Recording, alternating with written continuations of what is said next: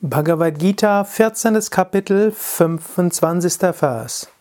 Manapamanayo tulyas tulyo mitrari pakshayoho sarvarambha bharityagi gunatita sa uchyate.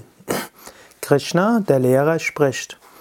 Wer unberührt ist von Ehre und Schmach, sich gleich verhält gegenüber Freund und Feind und alle Vorhaben aufgibt, von ihm heißt es, er hätte die Eigenschaften transzendiert. Gunatita, er hat die Eigenschaften transzendiert.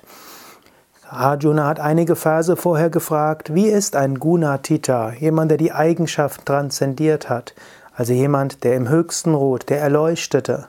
Und Krishna gibt eine Aufzählung von Eigenschaften, die man als Aspirant kultivieren kann, um so zu jemandem zu werden, der selbstverwirklicht ist, die Erleuchtung erlangt. Zum einen gilt, wenn du die Erleuchtung erlangt hast, sind diese Eigenschaften, die Krishna aufzählt, automatisch da. Zum anderen, um die Erleuchtung zu erreichen, kannst du dich darum bemühen, dass du diese Eigenschaften entwickelst. Unberührt von Ehre und Schmach. Manchmal wirst du gelobt, manchmal getadelt. Das ist eine Sache. Darüber hat er im vorigen Vers gesprochen. Aber es geht noch weiter. Äh, du kannst einen großen Ruhm, eine große Ehre erwerben, weil alle dich großartig finden, weil du etwas getan hast, für das du großes Lob bekommst.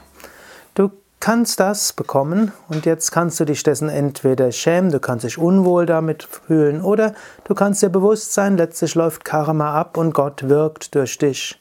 Daher kannst du das Lob der anderen annehmen, du kannst die Ehre annehmen, weil du weißt, es ist nicht, bezieht sich nicht wirklich auf dich. Genauso auch Schmach. Es kann sein, dass du etwas sehr Peinliches getan hast, dass andere dich auslachen. Es kann sein, dass irgendetwas sehr Erfolg, irgendeine große Niederlage war und alle dich jetzt plötzlich nicht mehr schätzen. Auch davon solltest du nicht berührt werden. Wilhelm Busch hat mal gesagt, und ist der Ruf erst mal ruiniert, dann lebt er sich ganz ungeniert. In diesem Sinne kannst du es durchaus willkommen heißen, wenn du in Schmach bist. Und du kannst auch wissen, auch Schmach ist auch etwas, was in den Gunas ist und was vom Karma herkommt. Du kannst dich bemühen, so gut wie du kannst, und was dabei rauskommt, liegt nicht mehr ganz an dir. Und in diesem Sinne kannst du etwas ganz Großartiges tun wollen und nachher kommt was ganz Schiefes bei raus. Sei dir bewusst, ist auch dein Karma, das abläuft. Du brauchst dich davon nicht zu sehr berühren zu lassen.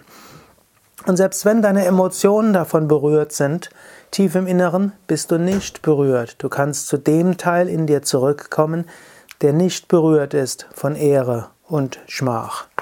So sei dir bewusst, dass du unberührt sein kannst von Ehre und Schmach und auf diese Weise dich tiefer verankern kannst im Selbst.